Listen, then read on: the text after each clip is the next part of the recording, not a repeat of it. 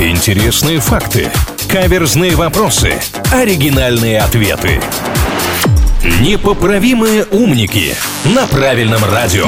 Всем, кто на правильном привет, с вами Илья Андреев и Маша Сафонова. Ну а в рубрике «Непоправимые умники» мы традиционно приветствуем господина редактора. Этот замечательный человек оказывается здесь, чтобы задать нам интересный вопрос. Такая интеллектуальная разминка нас ждет. В очередной раз готовы к общению. В очередной раз приглашаем всех желающих к процессу присоединиться. Господин редактор, hello, здравствуйте. Спасибо, а то я сначала ничего не понял. Здравствуйте. Во времена эпохи Возрождения было принято проводить параллели между природой и человеком и наоборот. Так, осень сравнивалась со средним возрастом, зиму сравнивали со старостью, ветер с дыханием, гром считали подобным речи, а чему уподобляли восход солнца.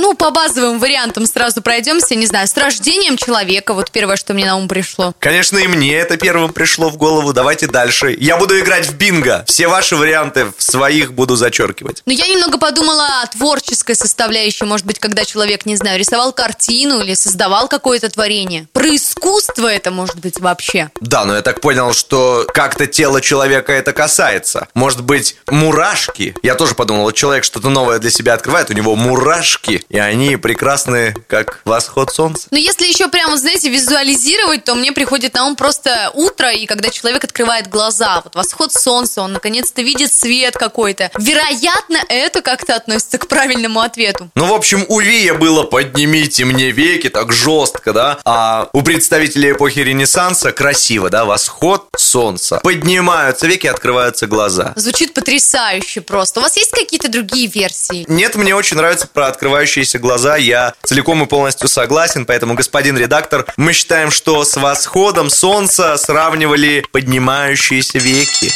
На самом деле подобный восход солнца мог произойти когда угодно. Илья, еще какие-то будут у вас варианты? Зевок, может быть? Так, уже ближе. Может быть, все-таки творчество и песня или голос? Господин редактор, либо вы будете ждать, пока мы скажем «сдаемся», а это, возможно, продлится достаточно долго, либо давайте уже правильный ответ. А давайте подсказку. Это действительно похоже на зевок, но такой веселый зевок. Веселый зевок, улыбка вы имеете в виду? Браво, это правильный ответ. Вы сегодня победили. Ну вот сразу видно, господин редактор, что вы не представитель эпохи Ренессанса. Ну что значит улыбка, веселый зевок? Это же вообще разные вещи. Илья, это дипломатия и немножко даже юриспруденция. Я довел вас до правильного ответа, потому что очень этого хотел. И до восхода солнца по ренессанским меркам вы нас тоже довели, господин редактор. Спасибо большое за то, что присоединились к нам в очередной раз. Не считаю, что мы сегодня победили, но общение выдалось